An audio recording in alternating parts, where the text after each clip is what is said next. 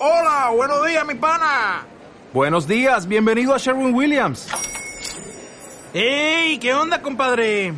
¿Qué onda? Ya tengo lista la pintura que ordenaste en el ProPlus app. Con más de 6.000 representantes en nuestras tiendas listos para atenderte en tu idioma y beneficios para contratistas que encontrarás en aliadopro.com. En Sherwin Williams somos el aliado del PRO.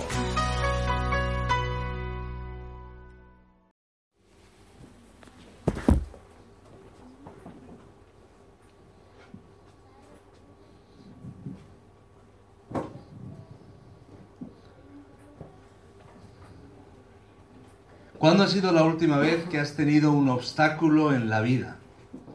Piénsalo por un momento. Una barrera o un problema difícil de soportar, una situación límite, una situación que pienses que es un muro insalvable, que no puedes superar. Hoy juntos a la luz de la palabra en Hebreos 11 vamos a acercarnos a una fe que supera los obstáculos una fe que supera los obstáculos. Podemos superar los obstáculos, no tipo, no importa el tipo que sean, podemos superarlos. Hay obstáculos emocionales, hay obstáculos relacionales, hay obstáculos económicos, hay obstáculos de salud, hay obstáculos en cuanto al pasado difíciles de superar o en cuanto al futuro. Situaciones que sanar, situaciones que enfrentar y queremos acercarnos en esta serie en la que estamos de fe en acción, creciendo en fe a la luz eh, de Hebreos 11, vamos a acercarnos a la figura de eh, Moisés. Y cuando pensamos en Moisés, eh, hay muchas historias de personajes, de hombres de carne y hueso, que les tocó vivir también su éxodo, tuvieron que tomar sus decisiones. Y aquí os traigo uno que no sé si conoceréis, la verdad es que cuando pongo estas imágenes aquí, él quiere decir que había varias decisiones que él tuvo que tomar. Peter Cameron Scott era un cantante talentoso, joven, cuyo sueño era ser una estrella de la ópera. Estaba en las escaleras, en la escalinata de un teatro de ópera, eh, pues esperando, ¿verdad?, eh, una audición con otros cantantes eh, de coro y él se tuvo que enfrentar, nos cuenta la historia, eh, ante una decisión crucial. ¿Qué iba a hacer con su vida? Si iba a buscar una vida de vanagloria o de gloria hacia él mismo, de aplausos bajo la mirada del mundo del entretenimiento, de la ópera, o si iba a dedicar su vida al servicio del Señor, ¿verdad? Así que es algo que él tenía ahí en su corazón y aún en esa escalinata, aún en esa encrucijada, decidiendo, pues él tuvo un momento de crisis en la vida. Crisis es también oportunidad. Tenía que decidir y la decisión era, en este caso, definitiva y eligió servir a Dios. Peter Cameron Scott. Os animo a que leamos biografías de personajes que fueron usados por Dios. Así que Scott se matriculó en la Escuela de Formación Misionera en Nueva York y después se graduó y se embarcó para África, año 1890. Nos hemos dado cuenta por la foto, posiblemente, ¿no? Su hermano pronto se unió a él. ¿Pensáis que era una noble causa? Pues si era una noble causa, Dios iba a estar con ellos. Pero rápidamente su hermano murió a causa de las duras condiciones, eh, clima, enfermedades, etcétera. Eh, Peter construyó el ataúd de su hermano y cavó también su tumba. Pronto su propia salud estaba rota y se fue a Inglaterra. Allí su esperanza se renovó mientras, mientras leía la inscripción en la tumba de David Livingstone en la abadía de Westminster que dice, tengo otras ovejas que no son de este, de este rebaño. Así que Scott fue a América y reclutó a otros. Se podía haber rendido, pero va y busca a otros para que se unan para llegar a África con el Evangelio. Con otras siete personas, incluyendo a su hermana, regresa a África en octubre de 1895. Ahí está el grupo de misioneros, ahí está él, ¿verdad? Como que le gustaba sentarse así de, medio lado, ¿verdad? Eh, porque es el único que está así como inclinado. Y así fue, en 1895, en el informe de su primer año, cuatro puntos se habían establecido con programas educativos y médicos. Eh, los misioneros estaban haciendo progresos en el aprendizaje de eh, los idiomas del lugar. Pero poco después de este informe optimista, Scott, de 29 años, cae enfermo y finalmente muere. Y uno dice, ¿cómo es esto? Pero así puede ser la vida. Ah, cayó enfermo y muere en diciembre de 1896, apenas 14 meses después de regresar a África. Poco después otros misioneros murieron.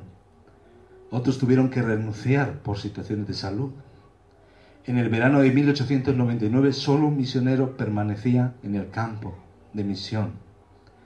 Se conocía ese lugar ya como el cementerio del hombre blanco. Más misioneros murieron, pero de repente pasó algo. Cuando la gente del lugar vio tanta existencia, tantas personas que venían y daban sus vidas, daban sus vidas y no importaban las condiciones adversas, la gente del lugar empezó a decir, deben traer un mensaje poderoso. Deben traer un mensaje que merece la pena si están dispuestos a dar su vida. Debe ser un mensaje de importancia. En 1971, la misión al interior de África se convirtió en la iglesia africana del interior que suma hoy más de un millón y medio de personas con liderazgo africano. Iglesias africanas y todo empezó porque alguien decidió, Peter Cameron Scott, sostenerse como viendo al invisible. Y aunque uno diría, si solo estuvo 14 meses después de volver, si fue una vida de ida y, y vuelta, mereció la pena. ¿Pensáis que mereció la pena? ¿Cómo vas a invertir tu vida? ¿Cómo voy a invertir mi vida? Quizás a lo mejor no tienes que decidir entre la ópera y África. Puede ser que tu decisión sea menos romántica que esa, pero Dios quiere enseñarte una cosa, a ti y a mí nos quiere enseñar, que la fe en el Señor supera obstáculos. ¿De acuerdo? Hemos visto ya que las decisiones que tomamos en fe a la luz de Moisés en Hebreos 11 nos lleva a un sufrimiento a corto plazo, a pagar el precio, pero bendiciones eternas a largo plazo. Pues hoy queremos ver que la fe supera enormes obstáculos. Es la fe que vemos que supera todo obstáculo. Y lo hace viendo al Dios invisible, una especie de paradoja. Hoy vamos a examinar tres obstáculos que la fe tuvo que superar. Y en este caso, en, el, en la vida, en las decisiones de Moisés. Ya tenemos a Moisés en su vuelta a Egipto y en su salida de Egipto para la misión que Dios tenía. Deja ir a mi pueblo. Hebreos 11, 27 al 29 lo leemos. Por la fe dejó a Egipto. Abandonó. Fue un dejar todo el sistema todo lo que implicaba era identificarse, como ya vimos, con el pueblo de Dios, no temiendo la ira del rey, porque se sostuvo como viendo al invisible. Por la fe celebró la Pascua y la aspersión de la sangre, para que el que destruía los primogénitos no los tocase a ellos. Por la fe pasaron el mar rojo como por tierra seca, e intentando los egipcios hacer lo mismo, fueron ahogados. ¿Qué aprendemos de todo esto? La fe verdadera. Caminar con fe en la vida, mis hermanos, supera los obstáculos que hay en la vida. Si nos sostenemos viendo al Dios que tenemos. Que no lo vemos, pero debemos vivir como vivió Moisés, creyendo que estaba ahí como vamos a decir, lo adelantamos ya, la idea es que, aunque no se veía, Moisés tenía tan presente a Dios que estuvo dispuesto a obedecerle, pasara lo que pasara. Esa es la idea, que aunque tú no le ves hoy, es tan cierto y tan real que no depende de estar en la iglesia, donde podemos quizá sentirlo más, que estar en tu casa, que estar en el trabajo. Dios está ahí. El pueblo de Israel no actuó así, recordáis cuando el becerro de oro. No está, queremos un Dios de bolsillo, queremos un Dios que podamos manipular, queremos un Dios del cual podamos presumir, queremos un Dios como el de otros pueblos que se vea, hagamos un Dios. Pero Moisés, que una y otra vez se había declarado incapaz, yo no puedo, no, tengo el habla, no tengo la capacidad, y Dios una y otra vez le da las credenciales, le da la vara, le, le pone varias credenciales de que Él va a poder, de parte de Dios, liberar al pueblo. Pues ahí Moisés, él sabe que él que había dicho una y otra vez que yo no puedo, Señor, mi, habla no me deja, aunque tenía toda la capacidad y toda la preparación, Dios se enfada con él y dice, bueno, pues ahí va a ir tu hermano Aarón, pero yo te voy a hablar a ti todavía. Entonces, cada vez que Dios le hablaba a él, aunque no viera a Dios, aunque veían otros aspectos que a lo mejor eh, hoy no vemos nosotros, él podía percibir, Dios está aquí y le sigo. Y en las malas le sigo. Y ante los obstáculos le sigo. Y ante este pueblo rebelde le sigo. Por la fe dejó a Egipto, no temiendo la ira del rey, porque se sostuvo como viendo al invisible. Señor, ayúdanos en esta mañana a entender los obstáculos que debemos superar en fe, como hizo, sí Señor, como hizo en este caso Moisés y como hizo Peter Cameron Scott y tantos otros, y como algunos hermanos nuestros con nombres y apellidos en nuestra iglesia, en nuestro entorno y cerca de nosotros también están viviendo, y como cada uno de nosotros podemos estar viviendo. En el nombre de Jesús. Amén. Entonces hay obstáculos que superar. Y la lección hoy es que la fe supera grandes obstáculos. Que con fe podemos superar los obstáculos más grandes cuando nos mantenemos firmes en el Dios invisible a nuestro lado, que está a nuestro lado. ¿Podemos decirlo juntos? La fe supera grandes obstáculos cuando nos mantenemos firmes en el Dios invisible a nuestro lado. ¿De acuerdo? Esto es lo que el Señor quiere enseñarnos hoy. Que con fe, con fe en Él, capacitados también porque eso es un don de Dios, por Él podamos superar grandes obstáculos si nos mantenemos firmes, si nos sostenemos en Él, es, aunque invisible, está a nuestro lado. Entonces el Señor nos dice eso. Mantengámonos firmes. Pon ahí tu nombre. Enfocados en este Dios invisible a nuestro lado para superar todo obstáculo. Y en primer lugar, lo que el Señor nos dice aquí, a la luz de su palabra, es que por fe superamos la fuerte oposición. El primer obstáculo que vamos a ver es la oposición en la vida. ¿Cuál era la oposición que tuvo Moisés? La de todo Egipto, la del faraón, quizás otros límites, el pensar, yo no puedo, yo no sirvo, ¿quién soy yo? Esos serían otros. Pero había una fuerte oposición de dentro y de fuera. Por fe superamos la fuerte oposición cuando miramos al Dios invisible que tenemos. De nuevo toca sopesar. ¿En qué confías tú? ¿Qué pesa más? el temor de la oposición, el temor a la oposición, el temor a la prueba, el temor al dolor. O la confianza de que Dios está conmigo y voy adelante, pase lo que pase.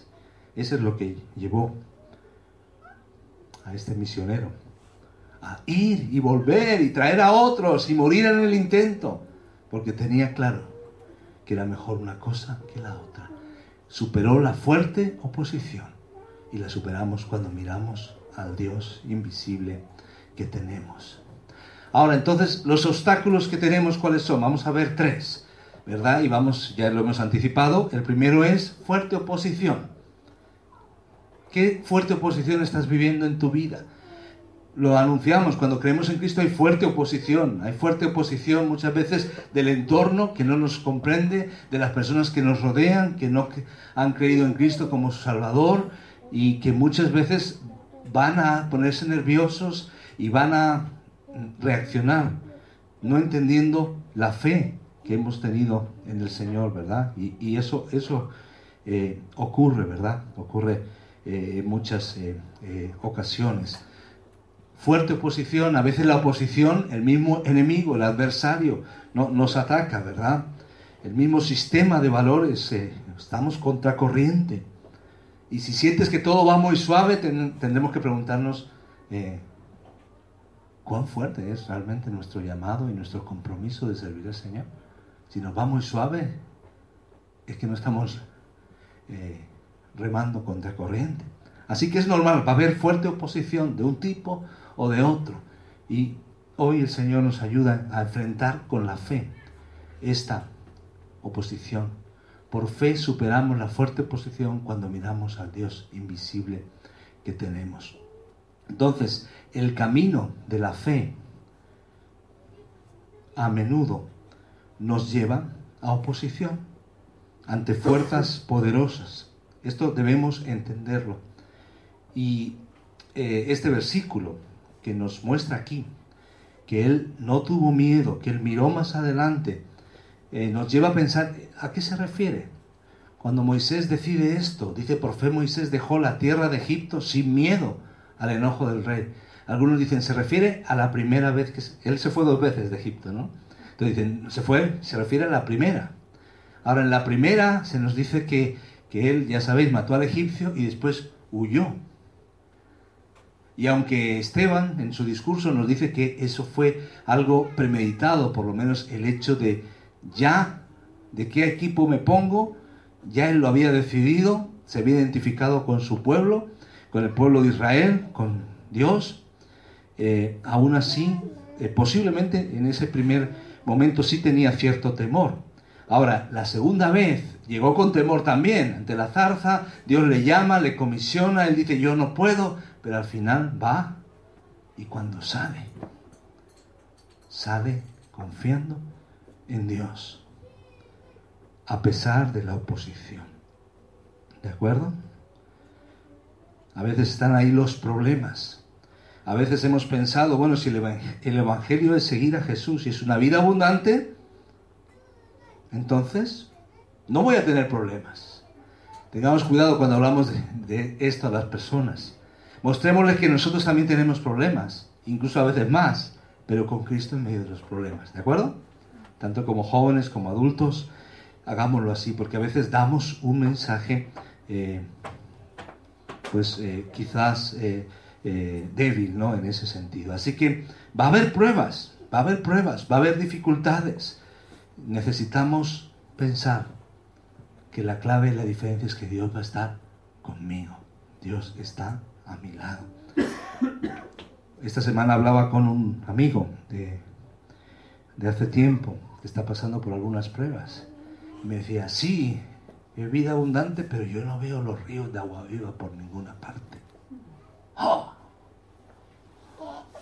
Puedo sacar mi mini sermón, ¿verdad? Para el momento y decir, pero ¿cómo no puedes confiar en la promesa de Dios? No. Que poner la cremallera en escuchar, porque la persona está abriendo su corazón. Y porque muchas veces nosotros también lo hemos sentido en el fondo de nuestro corazón. Y aunque Dios está ahí, a veces hay luchas, no entendemos, o como el Salmo 73, ¿por qué prosperan los injustos, los malos? Yo aquí siguiendo el camino y los demás disfrutan de la vida y yo estoy experimentando el precio de seguirte. ¿No podía nuestro personaje de hoy, de la introducción, haber sido un famoso cantante, un famoso tenor de ópera? Y tuvo una muerte prematura y llevó a la muerte a muchos otros que también ¿Estuvieron dispuestos a seguirle? Así que esto es el punto de partida. El camino de la fe a menudo nos lleva a enfrentarnos a una fuerte oposición. ¿Quieres tener fe? ¿Quieres caminar en fe? ¿Quieres seguir al Señor? ¿Sí? ¿Sí? Muy bien.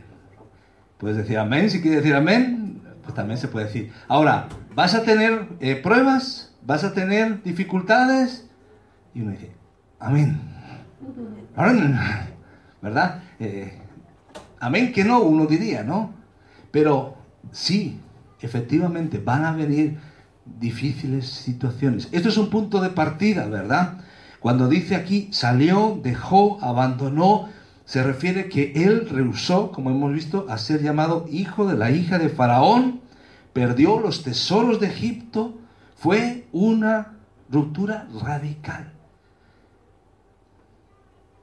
No sé cuánto tiempo llevas de creyente, quizás si es más tiempo, a lo mejor la ruptura radical con el sistema de valores, con el cordón umbilical, con el mundo lo cortaste. Pero la Biblia nos dice, huye de las pasiones juveniles. Que quiere decir, bueno, si ya me he hecho viejo, ya no tengo esas pasiones. No, no, son las que dan cuando eres joven, pero te siguen con el ser humano, ¿verdad? Y a veces eh, decidimos impetuosamente, tomamos decisiones, queremos vivir al, al máximo, el riesgo y tantas cosas, ¿verdad? Los atajos en la vida. Y a veces no hemos cortado el cordón umbilical con algún aspecto del mundo. Puede tener que ver con algo del pasado, puede tener que ver con algo como la amargura o la falta del perdón, puede tener que ver con un hábito que, que practicábamos, cualquier cosa. Y puede estar ahí. Y Moisés decidió cortar, aunque eso tuviera que ser, implicar, pagar un precio. Estar en contra de Faraón lo sabía Moisés, eso era suicida. Él conocía, él no era alguien que simplemente venía eh, del campo, de las ovejas. Sí venía del campo y de las ovejas en ese proceso de formación, quien lo quisiera, ¿verdad? Entre comillas, de 40 años en el desierto. Pero antes tuvo 40 años, él sabía quién era Faraón. Él sabía lo que era en esos tiempos ir contra Faraón. A él le tocaba llevar a dos millones de personas en el desierto, sin agua ni comida. Aparentemente, ¿verdad? Después Dios iba proveyendo, pero no es que llevaban pues eh, los camiones con todo preparado, ¿verdad? No era el París-Dakar, que aún en medio de las dificultades, pues saben dónde parar y, qué van a comer y, y, y dónde pues va a haber abastecimiento, ¿no? Y aún así algunos mueren en, accidentes. Así que ahí estaban en una situación, en una aventura que podríamos decir, esto es de locos. Sabía también que Faraón, en cuanto a ego, no iba, no iba corto de ego. Que Faraón no iba a ser una negociación fácil. Esto es, o todo o nada. Así que él sabía todo esto. Así que cuando crees en Cristo, cuando crees en el Evangelio, cuando te sometes a Cristo, estás declarando también enemigo al príncipe de la potestad del aire.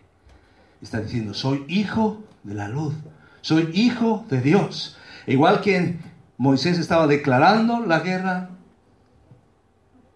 a Faraón, nosotros también al enemigo. Por eso tenemos más problemas, porque ahora somos hijos de luz. Tenemos que entenderlo.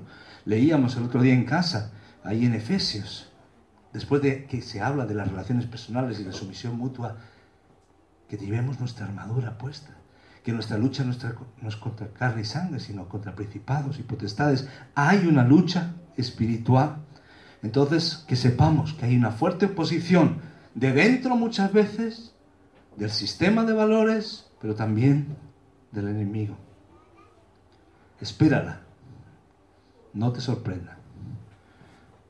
Vamos adelante, la fe también nos permite obedecer a Dios, venciendo el temor. Esto es importante. La fe nos permite obedecer a Dios sin temor, o venciendo el temor, mejor dicho.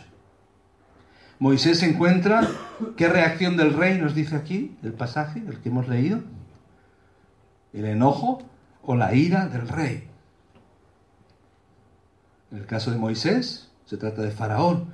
En tu caso puede ser un familiar, un jefe de trabajo, un profesor de la universidad, un amigo, y de repente ves que por seguir al Señor ocurre esto. Dice Proverbios 19:12, la ira del rey es como el rugido de un león. Si no hubiera una jaula o un espacio ahí en el zoológico, sería bastante aterrador tener al, al león rugiendo. Y ahí estaba Moisés, delante del faraón. Dice, ¿qué quiere Moisés? Deja ir a mi pueblo. ¿Cómo dices? Deja ir a mi pueblo. Deja ir a mi pueblo. ¿Tú pensabas que mientras decía esas palabras, el faraón iba simplemente a hacer ahí un cóctel y una reunión diplomática con los embajadores? Cada palabra y cada vez que le decía, deja ir a mi pueblo, imagínate la cara del faraón. ¿Cómo osas delante de mí, que soy Dios? Pues ahí está. La fe y el miedo son opuestos. Y sin embargo, por extraño que parezca, se encuentran habitando juntos. Y a veces hay algo que está eh, más visible y algo que está latente, menos visible. Hay que entenderlo así. No es que Moisés no tuviera ningún miedo, sino que él pudo vencer obedeciendo a Dios el temor. Yo creo que él sí tenía una especie de mariposas en el estómago cuando llega delante de Faraón le dice, deja ir a mi pueblo. Porque sabía cómo se la gastaban, porque sabía cómo eran las cosas. ¿Recuerdas Martín Lutero? Ante la dieta de Worms, que tuvo que, eh, delante del emperador, defender su posición. ¿Cómo se sentiría? Nos describe la historia que él tenía ansiedad y temor, pero en medio de todo esto, castillo es fuerte, castillo fuerte es nuestro Dios, defensa y buen escudo. No es que no tengamos miedo, sino que algo más fuerte que el miedo nos hace vencerlo, que es nuestro Dios. ¿De acuerdo? El miedo puede ser de diferentes tipos. Puede ser dramático, como el enfrentamiento de Moisés con Faraón, pero puede ser de otro tipo. Podemos pensar en, en el miedo, quizás, por ejemplo, ante un examen médico, ante un diagnóstico. Puede ser otro tipo de miedo, la reacción de una persona, de la familia, de nuestro ambiente de trabajo. ¿Cuántas veces no, no hablamos de Cristo, de Cristo? Por miedo. Miedo al que dirán, miedo a la reacción. Pero el Señor quiere podamos dar el paso. Yo obedezco. Venzo el miedo. Obedeciendo a Dios. Obedezco a Dios no porque lo siento. Tenemos que quitarle el romanticismo, obedecer. Bueno, con los hijos pasa eso. Nos agrada cuando obedece. Que diga, jo, papa. Lo que sea, ¿verdad? No, no importa. O papá, ¿verdad? Eh, no importa la situación, lo importante es que obedezcan, ¿verdad? Venzan el temor, venzan el cansancio, venzan la dificultad y obedezcan. Así Dios quiere con nosotros. Hay emociones encontradas, pero Dios está ahí. Por fe Moisés dejó la tierra de Egipto sin miedo al enojo del rey, venciendo el miedo. Nuestro Dios está con nosotros. Si Dios es con nosotros, ¿quién contra nosotros? Miedo, incertidumbre, mariposas en el estómago vas a tener, pero nos toca decidir, ¿verdad? También vemos dentro de este aspecto que la fe nos lleva a enfocar, a sostenernos, a agarrarnos del Dios que no vemos. Por eso dice aquí, se mantuvo firme en su propósito como si viera al Dios invisible. Al principio de la reunión, antes de la alabanza, yo leía ese pasaje de Primera de Pedro. Alegraos. mientras seguís a Cristo, que aunque no lo veáis, en quien creéis, os alegráis con gozo inefable. Es la misma historia para nosotros. Y Jesús nos dijo una cosa, yo estaré con vosotros todos los días hasta el fin del mundo. Y lo dice en el contexto de la gran comisión. Por esto esta gente que fue a África, no importa una y otra vez si morían algunos, si enfrentaban dificultades, porque en el contexto de la gran comisión de cumplir la misión que Dios tiene para ti, ahí vas a experimentar la presencia de Dios. Cuando el cristiano está ocioso, cuando el cristiano está mirando para otro lado, cruzando los brazos, a veces va a ser más difícil, pero si estamos en la voluntad de Dios, dice, yo estoy todos los días. Mi poder y mi presencia es garantizada hasta el fin del mundo. La fe supera cualquier oposición al ver al invisible. Porque se sostuvo como viendo al invisible. Uno dice, es que nadie ha visto a Dios jamás, ¿verdad? Dios había visto la manifestación de Dios en la zarza, había visto también a, Dios de alguna manera cara a cara dentro de la matización, eh, como su amigo cuando le entrega las tablas. Así que nosotros podríamos pensar en lo que Jesús dice a los doce, el que me ha visto a mí, ha visto al Padre. Y a veces tenemos miedo de enfrentar las situaciones en la vida. Pero cuanto más te acercas a Dios y su palabra y la oración, entonces Dios más se manifiesta. Quiero animarte en ese sentido. Filipenses 4, 6 y 7 dice, por nada estéis afanosos, sino sean conocidas vuestras peticiones con toda oración y ruego, con acción de gracias. Y la paz de Dios, que sobrepasa todo entendimiento, guardará vuestros corazones y vuestros pensamientos en Cristo Jesús. No dejes de lado la acción de gracias. Moisés tuvo que recurrir a esto, acercarse a Dios, ver, Dios, tú eres el mismo que me llamaste, que me diste unas credenciales. Ese Dios invisible le vemos en la oración, le vemos al abrir la palabra, le vemos cuando estamos con nuestros hermanos también y lo vemos cuando le obedecemos. ¿Verdad que es muy diferente cómo reaccionamos ante las personas cuando les vemos y cuando no les vemos? ¿Verdad que es muy diferente cuando está tu jefe de trabajo y tú estás ahí y cuando se va? Cuando están los padres en casa, a saber lo que harán los hijos, hay que poner cámaras, no. Algunos lo hacen, ¿verdad? Y se llevan sorpresas, ¿no? Cuando eh, dejan eh, a alguien a cargo de su, de su casa para limpiar o cuidar a los niños pequeños, pues también y a veces pueden ser situaciones graciosas y a veces pueden también situaciones dramáticas que han pasado. No estoy animando a que hagáis nada de eso. Solo quiero que, ah, no, dice aplicación para hoy, poner cámaras en casa. Muy bien. Ahora, lo que quiero deciros es, si actuamos de manera diferente con otras personas, también lo hacemos con Dios. Dios actuamos de una manera diferente. Posiblemente. Le pasó al pueblo Israel, pero nos puede pasar a nosotros. Y encima con Dios es, más complicado porque es que a Él no lo hemos visto en un sentido físico antes. Aunque sí lo hemos visto en nuestra vida, sí ha obrado en nuestra vida, sí lo hemos percibido y sí lo hemos creído. Pero muchas veces puede ser que aquí, en la iglesia, es como que le vemos cuando nos vamos a casa como que no le vemos. Depende de la cercanía que tengamos con Él.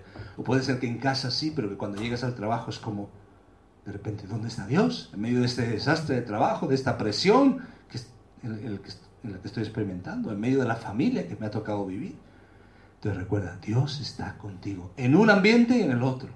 Está allí en el gimnasio, en donde uno trabaja, o allí en la pescadería, o en el supermercado, en la universidad, en, el lugar donde tú estás trabajando, ¿verdad? Dios está ahí.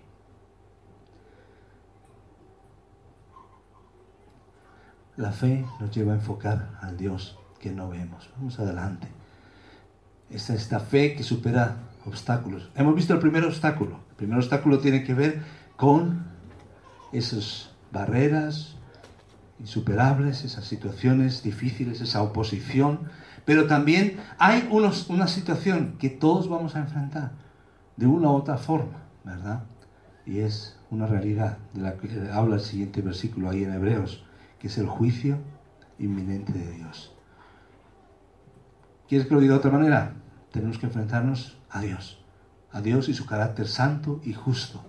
Entonces, por la fe confiamos. Le tocó hacerlo a Moisés en el sacrificio de Dios para la liberación de su juicio. Fijaros el pasaje. Por fe, Moisés celebró la Pascua. Ya no solamente es la oposición, sino que ahora vemos que encontramos en, este, en esta escena de la Pascua el mensaje de la salvación. Y mandó rociar las puertas con sangre para que el ángel de la muerte no tocase al primogénito de ningún israelita. Esto es lo que nos está diciendo. La fe nos lleva a confiar en el sacrificio de Dios, en la solución de Dios para la liberación de su juicio. O sea, enfrenta la ira del rey y ahora le toca enfrentar la ira de Dios. Quizás en el orden pues puede variar. Pero en este caso sí es cronológico. La ira del rey primero, la ira de Dios. Segundo, ¿era sobre los egipcios solo? En principio era sobre todos. Pero Dios da una salida. Mata un cordero, derrama su sangre, ponla en los dinteles de tu casa. Y cualquier persona que lo hiciera podía experimentar liberación, salvación. Tenía que estar eh, untada la sangre y Dios advirtió que donde hubiera la sangre no habría muerte, donde no estuviera la sangre habría muerte. Por eso en el Nuevo Testamento se nos dice que Cristo es nuestro Cordero Pascual, Cristo es nuestra Pascua. Por eso se nos dice que Cristo es el Cordero de Dios que quita el pecado del mundo. Y eso se enfatiza también en el mensaje de Hebreos, también se ve el sacrificio de Cristo. Este es el mensaje que tenemos, ¿verdad? Dios ha dado un sacrificio, Dios ha dado una solución para cada uno de nosotros. Ahora, esto nos lleva a reflexionar en varias direcciones. Por un lado, eh, lo que ya veíamos, ¿verdad? Lo que ya hemos anticipado. Todos nos enfrentamos al juicio de Dios. Todos vamos a ir delante de Dios, ¿verdad? A la luz de la palabra está el tribunal de Cristo, Cristo y el juicio del gran trono blanco, ¿verdad? Entonces no, no todos vamos a ser juzgados de la misma manera, lo que hayamos creído, eh, sí vamos a ir al tribunal de Cristo. Pero nos enfrentamos a la realidad de Dios. Dice Romanos 3:23, por cuanto todos pecaron y están separados, destituidos, no alcanzaron el ideal de santidad de Dios, la gloria de Dios. Y la paga del pecado, dice la Biblia, es muerte. Así que esa es la realidad. Y muchas personas se pueden llamar cristianos, pero esto tenemos que decirlo. La idea de un Dios de amor no está en contradicción con un Dios justo. Y Dios ha ofrecido una solución.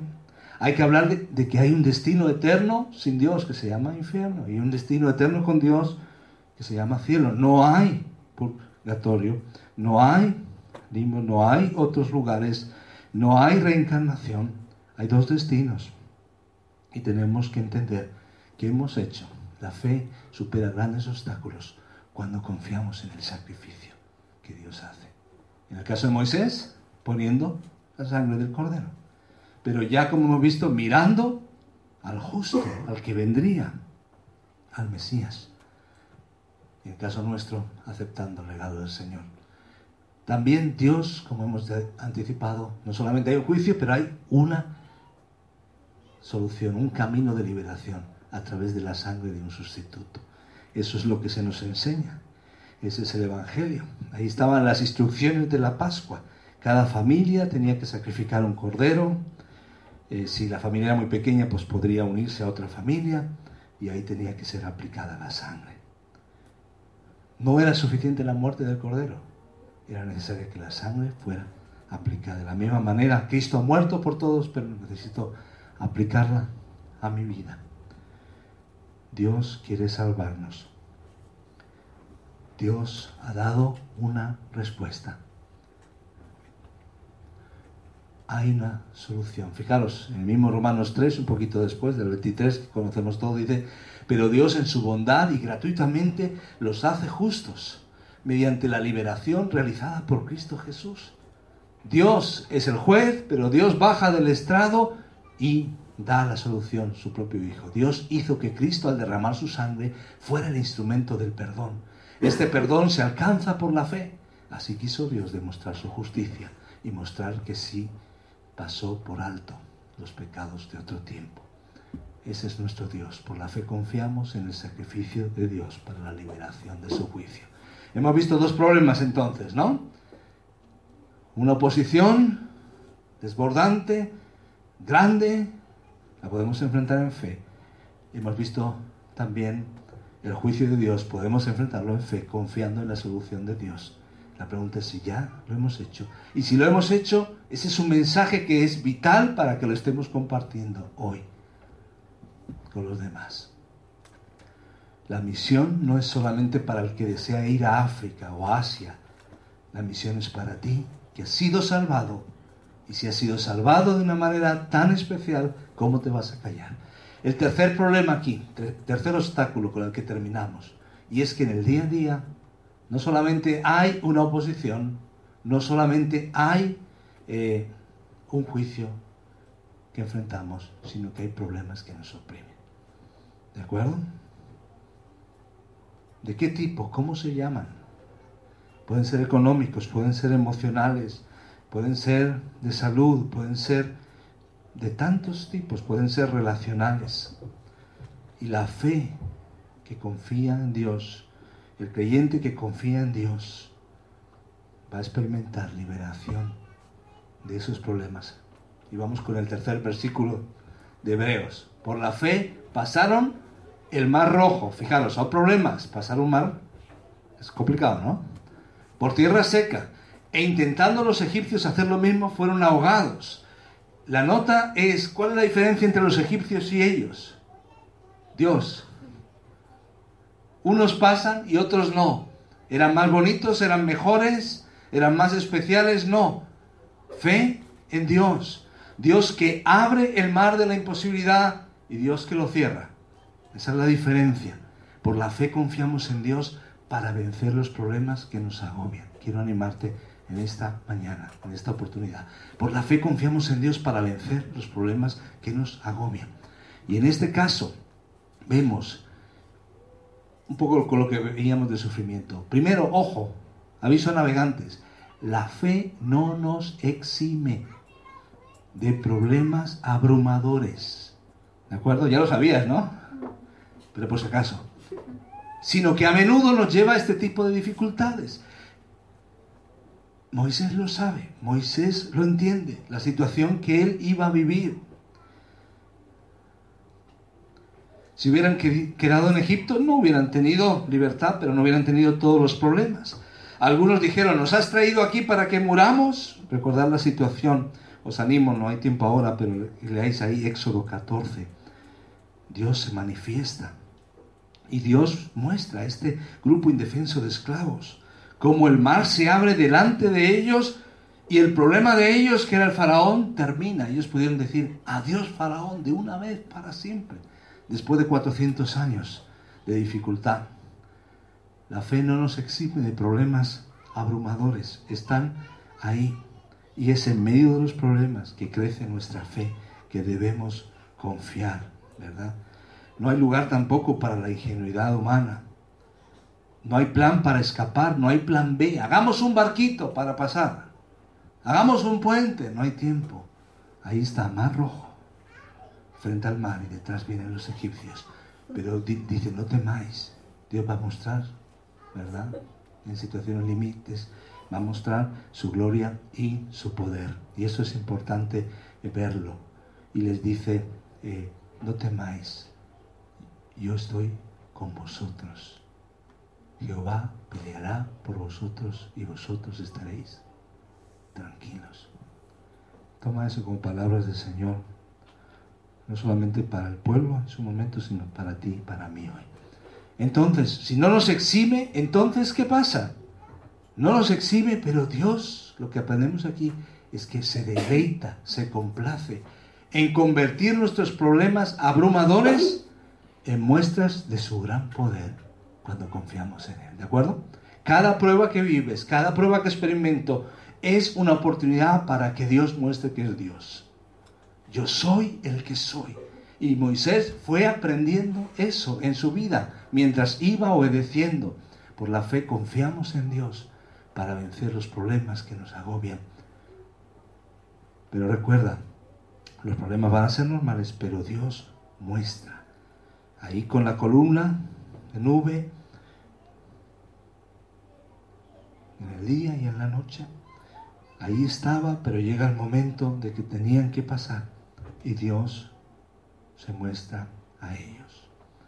Superaron obstáculos, se abrió el mar de la imposibilidad delante de ellos, como también para ti y para mí. Dios es especialista en imposibles. Y aquí yo endureceré el corazón de los egipcios para que los sigan y yo me glorificaré en Faraón y en todo su ejército, en sus carros y en su caballería. Y sabrán los egipcios que yo soy Jehová cuando me glorifique en Faraón, en sus carros y en su gente de a caballo. Dios hará la obra. Yo no tengo todas las respuestas. Y hay situaciones en estos momentos donde hay cristianos que están muriendo, creyentes que están experimentando dificultades, pero Dios está ahí. Dios es un Dios que se muestra, se deleita en convertir nuestros problemas en muestras de su amor. Por eso, hoy, a la luz de la palabra, podemos confiar en Dios que superaremos grandes obstáculos, bien sean oposición, mi problema ante Dios, ¿cómo me presentaré ante Dios? Dios ha derramado la sangre de su Hijo y yo puedo confiar en Él y los problemas del día a día, echando toda vuestra ansiedad sobre Él, porque Él tiene cuidado de vosotros. Puede ser grande el abismo, puedes sentirte solo, pero no estás solo. La obediencia es la mejor forma de experimentar que Dios está a tu lado. Empezábamos con un hombre que fue a África, terminamos con un hombre que desde su Escocia natal fue a las islas de Nuevas Hébridas para evangelizar a personas, a tribus que eran caníbales. ¿De acuerdo? Y había gente que le decía, pero ¿cómo vas a ir? En este caso era John Peyton, año 1824 hasta año 1907. Y le decía, pero si vas a las Islas Hébridas te van a comer los caníbales. Y él, a la persona que le preguntaba esto, le dice, señor Dixon, han pasado los años y mira, al final de tu vida, ¿dónde vas a ir? decía, bueno, a la tumba. ¿Y qué va a pasar? Me van a comer gusanos.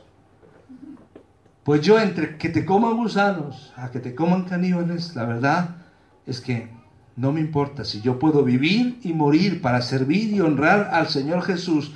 No hay diferencia, la verdad, en que me coman caníbales o me coman gusanos. Quizá la diferencia es que una cosa es lo percibes vivo, lo otro lo percibes desde, desde fuera, ¿verdad? Si podemos matizar. Es una diferencia importante, ¿no? Es una diferencia importante. Pero él decía, en el gran día se levantará mi cuerpo resucitado, en la semejanza del Redentor resucitado, y estaré por siempre con Dios, y eso merece la pena. Vamos a orar en estos momentos. Y me gustaría que terminemos cantando el canto que decía, brilla en mi corazón, Dios, que lo hemos cantado, porque expresa, yo quiero verte. Y cuando decimos yo quiero verte, hoy hemos entendido que le estamos diciendo al Señor, yo quiero obedecerte. Yo quiero actuar lo mismo si te veo más como si te veo menos. Tú estás ahí, tus promesas son reales. Y quiero invitarte a tomar unos momentos para reflexionar ¿Por qué es tan importante hoy que tú esperes oposición? Eso sabes, si viene la oposición mañana, dices, esto lo esperaba, Dios está conmigo. Si viene la dificultad, Dios está conmigo.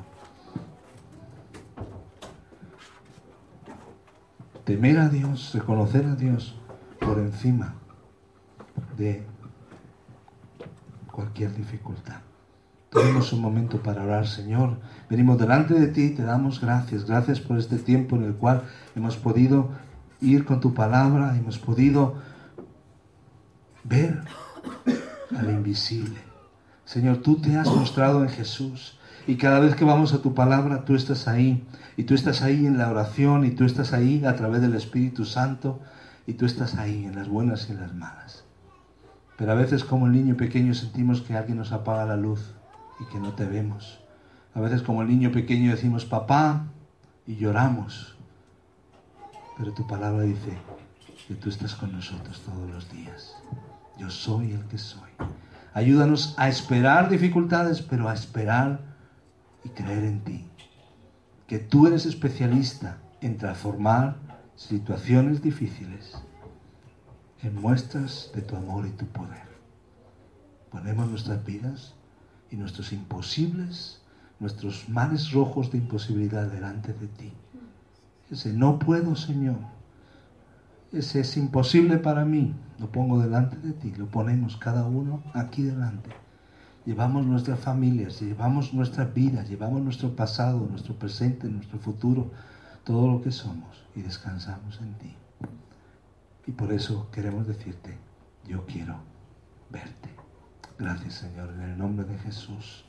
Amén. Así que en este sentir, cantemos al Señor, sabiendo en la forma en que le vamos a ver, sosteniendo, como viendo al invisible.